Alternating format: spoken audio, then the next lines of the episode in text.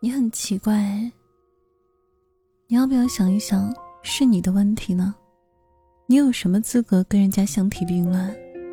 你这种性格的人，活该被人骂。又一次在深夜被噩梦惊醒，我坐在床上，月光明晃晃的照进屋内，处于黑暗之中的房间泛着柔柔的光。可噩梦里，却连这层薄纱似的光也看不见。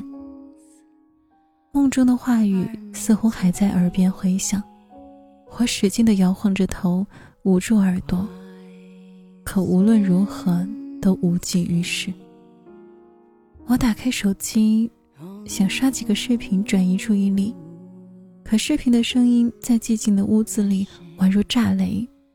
我慌忙关掉手机。可脚步声由远及近，卧室门被推开，我闭上眼睛，熟悉的话语再次传来：“你这么晚不睡觉干嘛呢？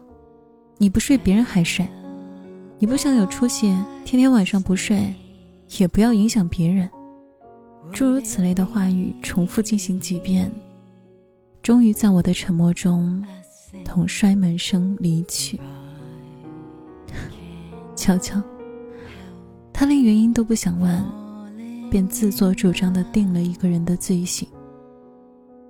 我机械般躺下，平躺的角度恰好能看到窗外的月。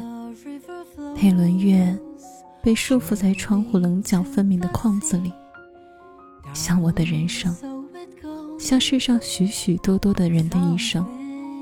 要做淑女，要成绩好。要上得厅堂，下得厨房，要懂事识大体，家里不能讲话，不能打电话，不能晚睡，最好不要社交。可做淑女识大体会被嫌弃没有孩子的活力，学习做饭是耽误学习，成绩下降是什么都做不好，年龄小社交没有必要，可没有社交又要嫌弃你处理不好人际关系。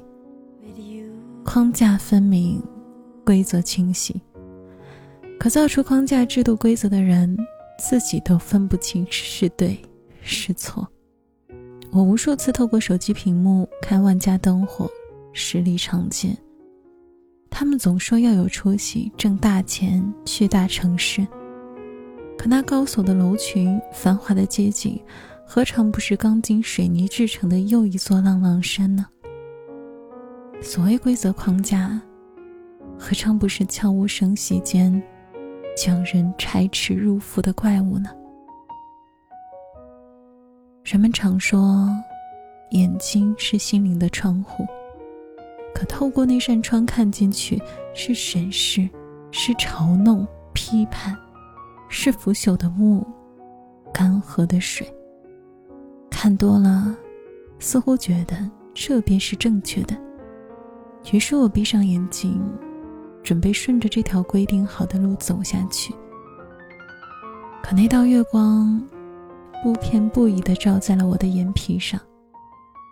玻璃冰凉，像月光滚烫。那就朝着月亮走吧。黑夜的尽头，想必是不息的火焰，长久的白昼。我睁开了紧闭的双眼。史铁生曾写：“且是他人之凝目，如盏盏鬼火。”大胆的去走你的夜路。再一次进入梦中，黑暗里，无数双手向我袭来，一扇扇门打开又合上，难听的话语偏飞在我耳旁，可我眼中只有那轮月亮。我越跑越快，我坚信这场叛逆的出逃。绝对不止我一个人，我身边有无数个我。终于，我跑到了那扇窗前，却迟迟不敢迈步，生怕碰到那如同冬日坚冰一样的玻璃。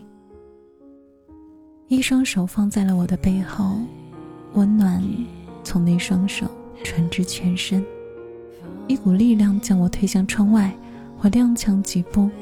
稳住时，已在月光下更开阔的世界。前方是辽阔的未来。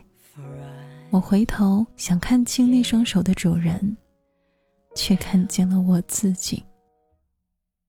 他笑着冲我挥手，向前走，别停，也别回头。